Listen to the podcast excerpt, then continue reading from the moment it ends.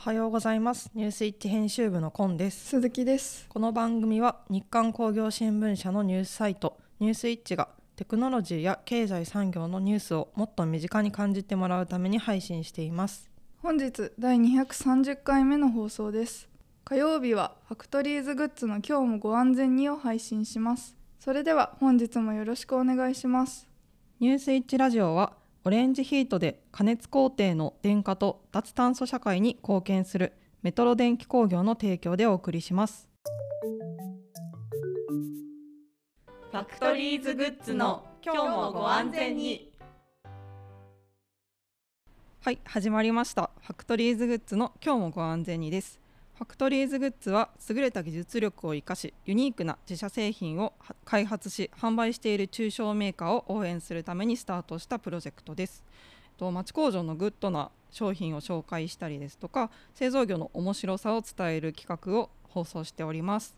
本日の担当はニュースイッチ編集部のコント。イベント事業部の蓮見です。よろしくお願いしますそもそも我々出張収録あそうですね。今日初の。セットの出張収録を初めしてまてして超ふかふかのねソファーにかけてやらせていただいておりますが、はい、ということでお客様のはい。会社に来ております、しております、はい。本日のテーマは工作機械について学ぶ微細加工編です、はい。微細加工ということで。じゃあ微細加工自体あじゃあこの言葉に対してもねね。ちょっといろいろエあのエピソードというかはい。聞きたいことがありますんで、はい。じゃあ早速登場していただいた方が早いと思います。はい。えっと、ものづくりに欠かせない工作機械の中でもまあ目に見えないほど細かな加工までできてしまうという微細加工なんですけれどあのこちらを得意とする66産業会長の海藤会長にお越しいただきました。よろしくお願いします。はい、よろしくお願いいたします。ます。ちょっと簡単にご紹介しましたけれど、まずはあの自己紹介と会社の概要についてご説明いただければと思いますはい、えー私はですね、海藤充って言いまして、66産業の代表取締役の会長をやっています。はいで、当社はですね、創業が明治36年の6月の16日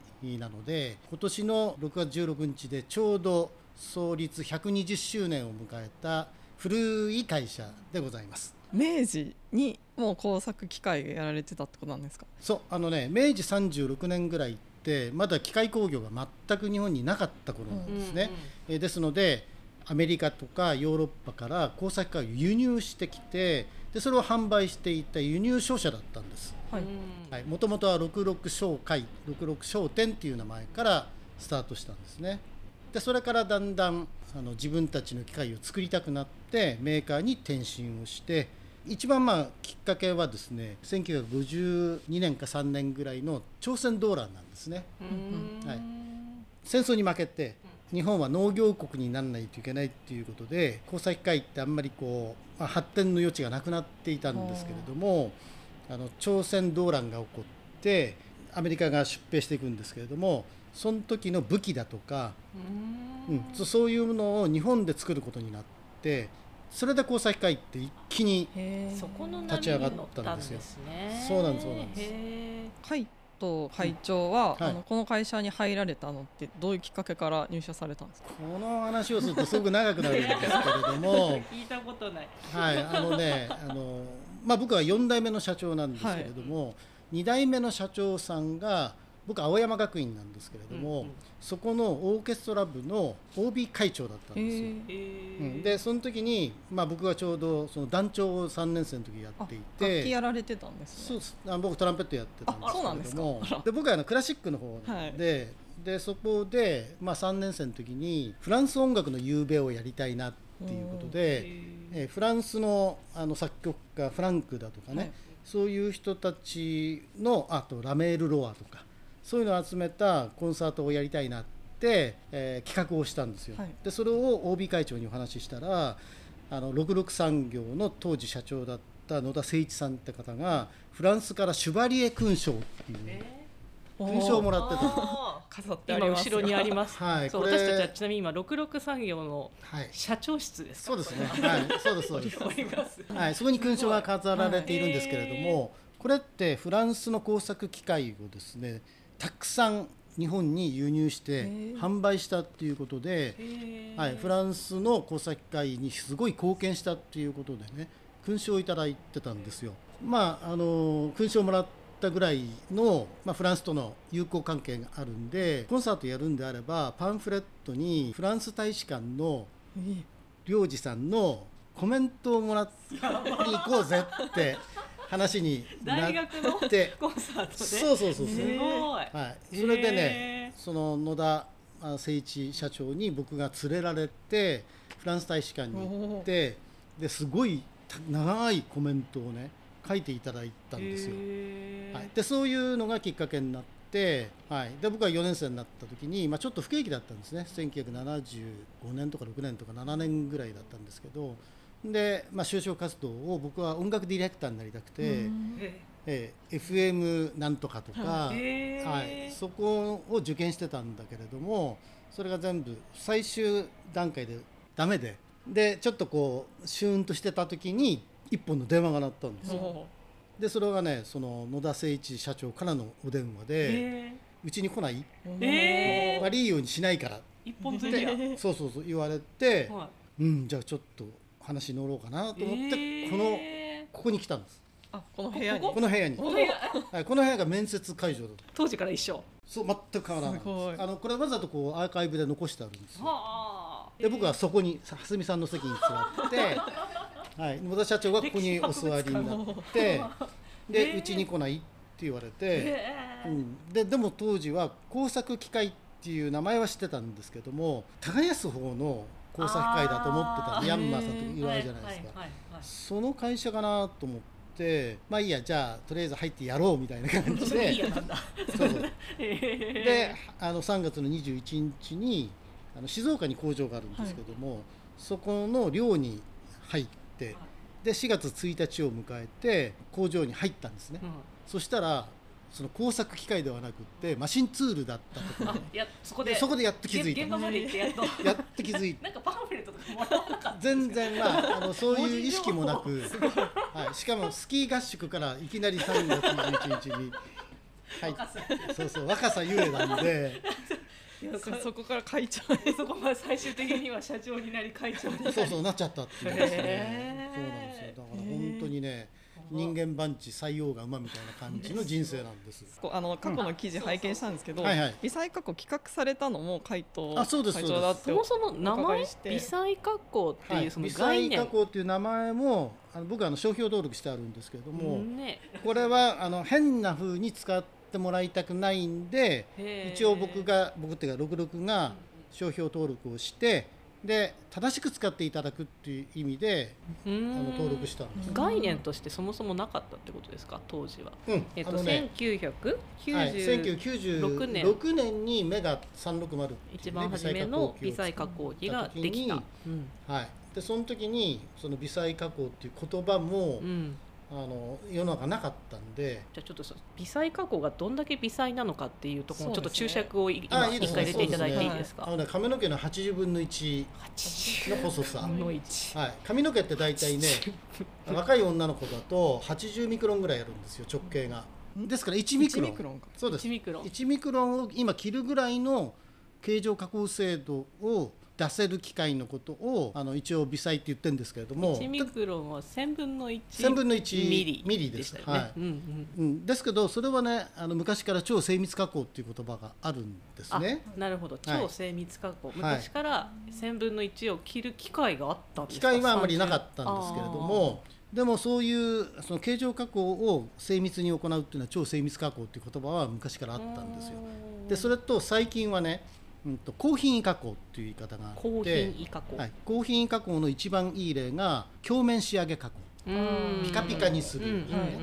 ああいうのを表面かあの削ら、えっと、磨かずにピカピカにするってことピカになるですよね。うん。それとかあと,、うん、と鋭いエッジ、うんうんううん。ん。ピンカドっていうんですけれども、ピンカド。はい、ピンカドっていうんですあの90度バチッとこう先がとんがってるとカタかカナでピンにか角角ええ角度の角って書いてピン角。これはあの業界用語なんですけれへどもそれの内側と外側特に内側のピンってなかなか難しいんですよ。難しいですね。内側ってエンドビルでこう加工していくから最終的にはエンドビルの径が残るんですね、エンドミル丸です上から見ると丸ですからね。そうですそうです、うん。でそれをピン角にするためには最終的にヘールだとか、まあ、いろんなことをやってピンにするんですけども、それがだれてないとかそれとか欠けがないっていうのを高品加工っていうんですよ。でそれとか穴ね。穴を開けると必ず出口にバリっていうのが出るんうですよ、ーんクズみたいなやつ、はいはいはいはいはい。でそれがあるといろいろ悪さをする、はい、で大きい径だと後処理で取れるんですけれども、うんうんうん30ミクロンとか20ミクロンぐらいのちっちゃな穴になるとバリが取れなくなっちゃうんですよ、だからバリが出ない加工っていうのが必要になってきてでそういうのを総称して高品加工っていうんです、うーん。で僕らの定義は超精密形状加工1ミクロンを切るぐらいな加工と高品加工が合わさったものを微細加工というふうに呼ぼうというふうに定義をしている。30年前から約30年前。はいそうですそうです、はい、1996年ぐら6い年から。へえそういう概念はなかったんですね当時、はああなるほど。い、ただ細かいだけだと思ってました。そうそうそうそう、うんうん細かいだけだとまあ頑張ればできるんですけどうんそれを高品美しくしないといけない、はい。そこはもう美しくなってくるんでアーティスティックになるんですよ、うーんですから後でまあお話ししますけども、そういうまあことを追求する人ってアーティスティックな感性が必要になってくるからそういうエンジニアのことを僕らはマシニングアーティストと呼ぼうっていうね、うーん。まあ、そういうあの草の根運動もやってるんですけれども、はい。それの一番の原点はその微細加工っていうのがうん。超精密加工と、それから高品加工が合わさってるというところから始まってるんです。うん。うーん。ちなみにこの微細加工っていうのはあのお客さんのニーズから生まれたんですか？それとももう先駆けてあのやっ素晴らしい質問ですね。基本はねニーズなんですね。あそうなんですね、はい、ニーズなんですけれども微細ってどんどんどんどん追求していくとどこまでできるかってうん誰も分かんなくなっちゃそううんですねですよね。例えば10ミクロンの穴って開けられるの？開けられなければ誰もそれを使った設計はしないんですようんね。そうですねまずできることを証明うんしていかないと、そうそうできることをしょ ISO なんか特にそうなんですけども、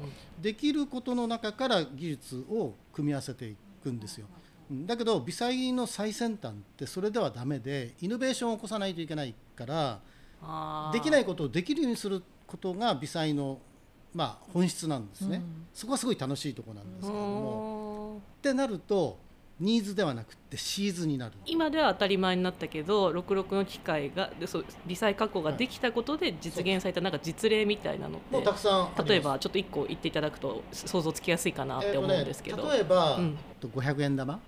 ほう、うん。はい、500円玉見たことありますよね、はい。はい、あれをちょっと斜めに傾けますとゼロのところに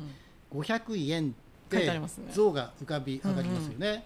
あれって偽造防止用の線像加工っていうんですけれども、それは微細加工機がないとできないんです、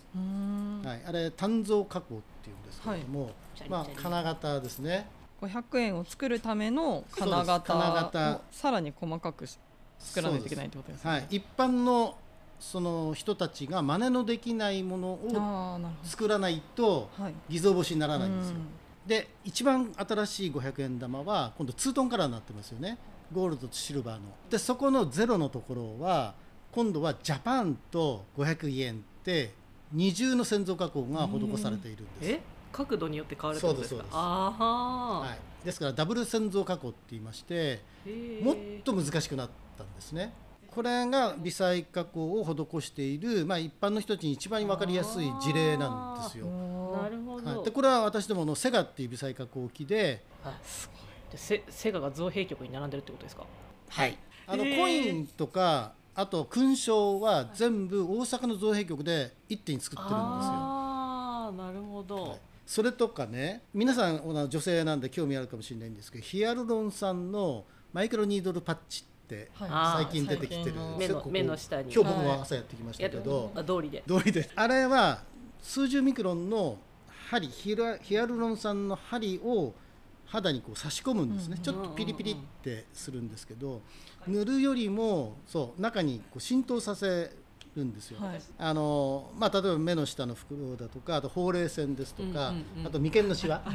気になりますよね。ああいうのがなくなっちゃうでそれの針を作る金型があるんです。その金型を66の微細加工機で加工しています。そういう今の500円玉の偽造防止のやつもそのマイクロニードルもそういうことが66の機械でそんな微細のことができるんだしかも高品位だっていうことでじゃあ偽造防止にできますねっていう発想が生まれたりとかそうですそうですじゃあもっとこのお肌にはい。あのよりよく浸透しますねっていう発想が生まれたりとかです。できるってことが分かんなかったら誕生しなかったサービスができるっていうことそういうことになるんですよ。で1996年にメガ360っていうのを開発したんですけども当時の交際機械目のあの主軸スピンドルっていうその工具を掴んで回転させるのスピード回転数って2000回転ぐらいだったんです。今ってどのくらいなんですか？僕らの今最先端の機械は9万へー。全然違う。とかあと6万回転で回るんですね。何秒間になんですか？あ1分間。1分間に、はい。ああえ全然違う。うん、全然違うんです。で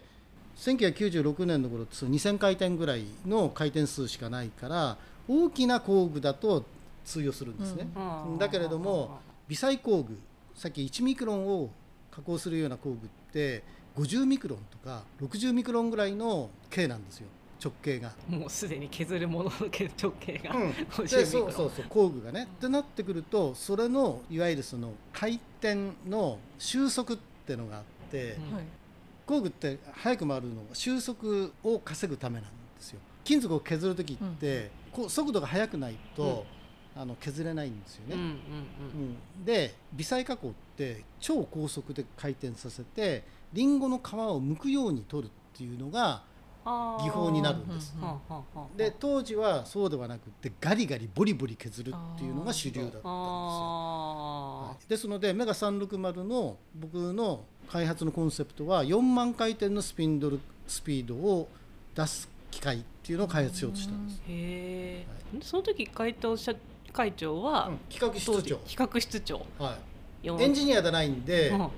勝手に発想できるわけですよ。技術者ではなかった。はい。じゃあそのさっき言ってたニーズのところというかをお客さんから集めてきてその発想であそれやったはんですあの1978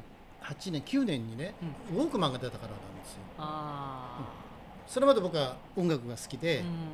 で部屋を真っ暗にしてで防音設備を作って、大きなステレオを置いて大音量で目をつぶってクラシックを聴いてたんですよ、なのにウォークマン出たら歩きながら全く同じ音質音それから音響のものが聞けるっていうことにねすごい衝撃を受けたんですけれども、あれって契約単勝なんですよね。いわゆる手の中に入るサイズになったんです、うんうんうん。初期のウォークマンって。これって人間が全部携帯したがる一つのサンプリングだと思ったんですよ、今後も同じような流れができていくんじゃないかそしたらそれから5年後ぐらいにハンディキャムが出たんですね。えービデオです。あパスポートサイズって最初ちょっと大きかった。日本のパスポートって今ちっちゃいんだけど昔はもうちょっと大きかったんですね。そのサイズのものが出てきてでちょうど僕が結婚した子供が 2, 2歳とか3歳だったんでもう真っ先に買ってで幼稚園の運動会とかうんうん。もう取りまくるわけですね。でそれまではこんなでっかい VHS の背中にこう乗っけてこうやって映すのが主流だったんですけれども一気にそれが小型化して手のひらサイズに入っちゃったんですね。で爆発的に売れるようになって文化が変わっちゃって。でそうこうしてる間にスマートフォンが出たでしょ、うん。でスマートフォンってもともと iPod からは、まあ、来てるんですけれどもそこにその音楽媒体だったところにお財布さいのその機能がついたり、うんうんうん。あと電話機能がついて、から今コンピューターの機能もそこにこう合わさってきて発明ではないんですけれどもイノベーションがそこに起こって、でみんなが携帯できるようになってでそれまでは置き電家電で僕は若い頃ちょっとその付き合いたい彼女に電話をするわけで夜8時ぐらい。そうするとお父さんが出てきちゃってあうちの娘に何の用だすいませんガチャンとこう切っちゃってたんですけれどもスマートフォンになると、まあ、携帯電話になるとみんなが一人ずつ持ち歩けるようになって直接連絡が取れるようになったですよね。でこれってやっぱ必然だと思うんですよ。テレパシーがあればいいなでみんなその時ね思ったと思うんですよ。自分の好きな人にいつでもどこでも話ができるでそれが具現化したのが携帯電話になるんですよ。じゃそこまでウォークマンができる時期とメガが開発するまでにはまあまあ時間があるということでまあまあ時間が温めてた。あそうそうそうそう。ででそこで企画室長の時にそうです。今やと。今やと。それはねなぜかというとその頃は僕らはあのプリン体線基板用の産業機械をたくさん作ってる時期だったんですね、まだその時はそのメガの前は、はい。そうですよね。微細じゃ微細ではなくって、まあ、汎用の交差機械と、その2000回転の,、汎用の交差機械とだけどもその大手さんがどんどん参入してきて、その大量生産できるようになったんでコストがものすごく下がってきたんですね。で僕らは小さい会社だからそこのところにいても売れるんだけど原価が高いのでうん。利益が出なくなってくるんですよ。うんと利益なき繁忙に陥ってたんですね。う。ん。でその3代目の社長さんがこういう、まあ、まあ景気は悪くなかったんでこういう時に新機塾の新しい何かをあのプロジェクトチームを作ってやんなさいってね僕に指令をくれたんですよ。で僕は企画室長でエンジニアなかったんで、ウォークマンの話を温めてたんでそれって極小径の工具を使わないとダメなんですね、うん。あの微細ちっちゃいものを加工するために。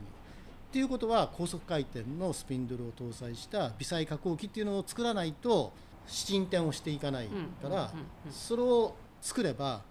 マーケットがそこにできてでそのマーケットはブルーオーシャンなんで、うん。利益が確保できるし社会貢献もできるっていうことで始めたんです。ようん。だけれども2年間全く売れなかったんですけれども、もう他他社もいなかったってことですよね。他社もいないそこまでうん。振り切って。6万、うん、当時4万回転のスピンドルスピードを出すメーカーどこもなかった。それは早すぎて売れなかったそうそう。結局ね工具がなかった。そんな工具あのドイツに唯一50ミクロンのドリルはあったんです。ですからそれを輸入してきてで50ミクロンの穴をね金属に折れずに200ケ開けるっていうのを一つのテーマにして、ああなるほど、はい、でそれをサンプル作って展示会でバーッと出したんですけれども、そうそう。どうしてたんだろうと思ってたんです。自分とこであの工具削ってたのかな。とかでもそう。50ミクロン削るのも全然ものすごい難しいんですよ、大変だそこからこう2年間売れなかったところからこう目目が出始めたのってねどこからなんですか？3年目ぐらいからねあの工具メーカーさんが特に西工具さんですとか、後藤勇さんっていう方が微細のね工具6ファイ以下のエンドミルを作ろうっていうことでねで彼もやっぱりあの微細に注目をしてたと思うんですよ。でそういう工具は開発してくれてで機械と工具ってワンセットになるんで、ようやくねその工具が微細の工具が出てきたんでそれでこういう加工ができるっていうのをサンプル僕らはたくさん作ったんで、実現、まあ、したっていうことなんですよね。じゃあちょっと話ずれちゃうかもしれないですけどそあの、まあ、本業は調子良かったわけじゃないですか、調子良かったから2年間売られ売れなくても、そうそれでもまあ、やっていけやっていけたんです。これがこう今66といえば微細加工になってますけど、うん。この売り上げがこうどんどんこう変わっていくというか比率変わっていくのはどんなあそれはね、えっと2011年、2008年の9月15日がリーマンショックだったんですね。はいはいはいはい、でリーマンショックの時って工作機械メーカーさんの売り上げがね1兆あの3000億ぐらいあったのが4000億に減っちゃったんですよ。半分以下、もう3分の1。かうん、でどこももう存亡の危機に陥ったんですね。でそういうタイミングで僕は社長になっちゃったわけです2011年の時に。それでえ生き残るためにどうすればいいかって考えてで小さな会社の生き残り作戦はニッチトップ戦略しかないって僕はもう思ってましてでじゃあどのニッチに進むかって考えた時に微細しかないなと。その時点ではどんくらいの割合だったんですか？あもう10%か15%その微細のまだ。目がしかなかっええ他90%はその今までのた、うん、汎用2000の。そうそうそう、ええそうなんそれとプリント配線基板用のその産業機械とかあと、まあ、専用機がちょこちょこあったんですけれども、それでもはい、でそれがもう全部その3分の1になったの売り上げが。あうん。でで等しく3分の1になるあそうそうそう。もう世の中全く売れなくなりましたので、設備投資誰もしない。あうん。御社の微細加工機もそれなりに落ちた。そうです落ちまあみしみんなみんなみんなですね。はいはい、はい。でその時にまあどうせ死ぬなら、うん、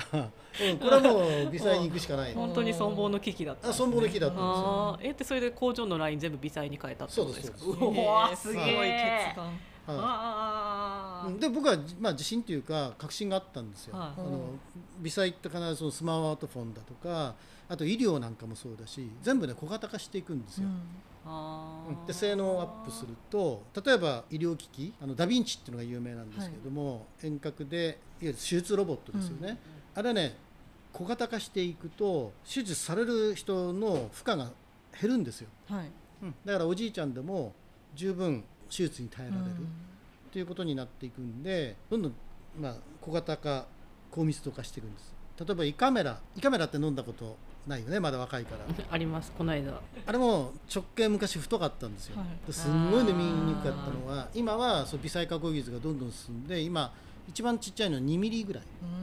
鼻から入れてはいはいも全然抵抗なくね入れるようになってそうすると中に CCD カメラちっちゃいやつマイクロ LED だとかあと監視ももうすぐちっちゃくなってでそういうのどんどん進化していくんですね。でそうすると切開手術お腹をバーッと開けなくっても、腹腔内内視鏡下ロボットって言って、あはい。15ミリぐらいの穴をねお腹に2つ開けて、そこに棒を差し込んでその棒の先っちょに CCD カメラと監視がついていてでこう動くんですよ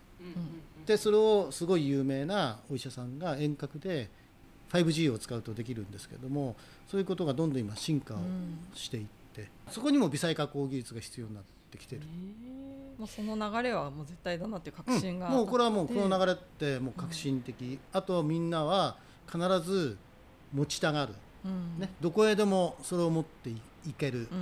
ていうふうに必ずなっていくって僕僕は確信してたんで,、はいでそれを進めるためには微細加工技術と微細加工機がなければどんなに設計したとしても実現しないわけですよ。ものづくりだから。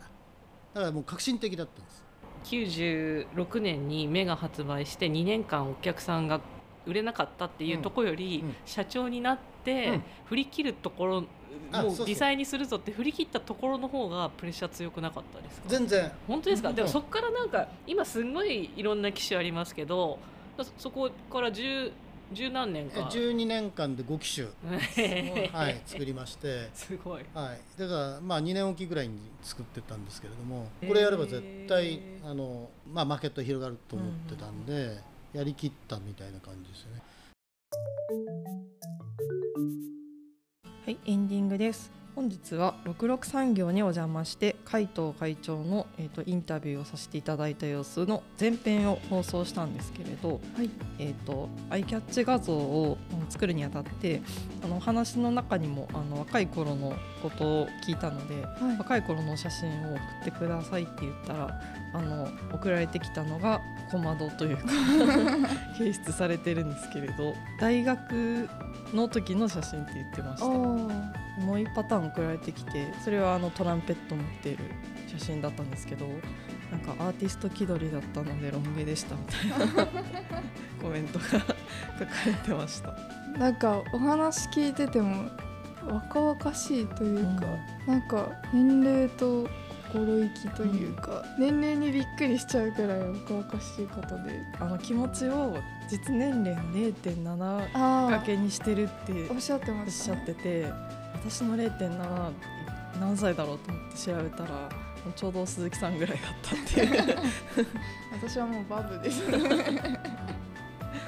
で皆さんも何歳なんだろう。バブって言ったけど。そんなにバブじゃなかったらちょっと悲しくなっちゃう。計算ができない。25歳だ16歳だ。高校生。高校生ですね。私は高校生。まあ確かになんかあまり高校生から成長してないような気がぜひ皆さんもちょっと 計算してみてはいかがでしょうか。それぐらいの若々しい気持ちを持ったまま大人になりたいです。本日もお聞きいただきありがとうございました。次回は8月24日木曜日朝7時から今週話題になった記事トップ3のコーナーとランキング外だけど気になる記事を配信しますニュースイッチラジオは Voicy、YouTube、Spotify 各種ポッドキャストにて配信しております。チャンネル登録やフォローをお願いします。またニュースイッチのツイッターもあるのでチェックしてみてください。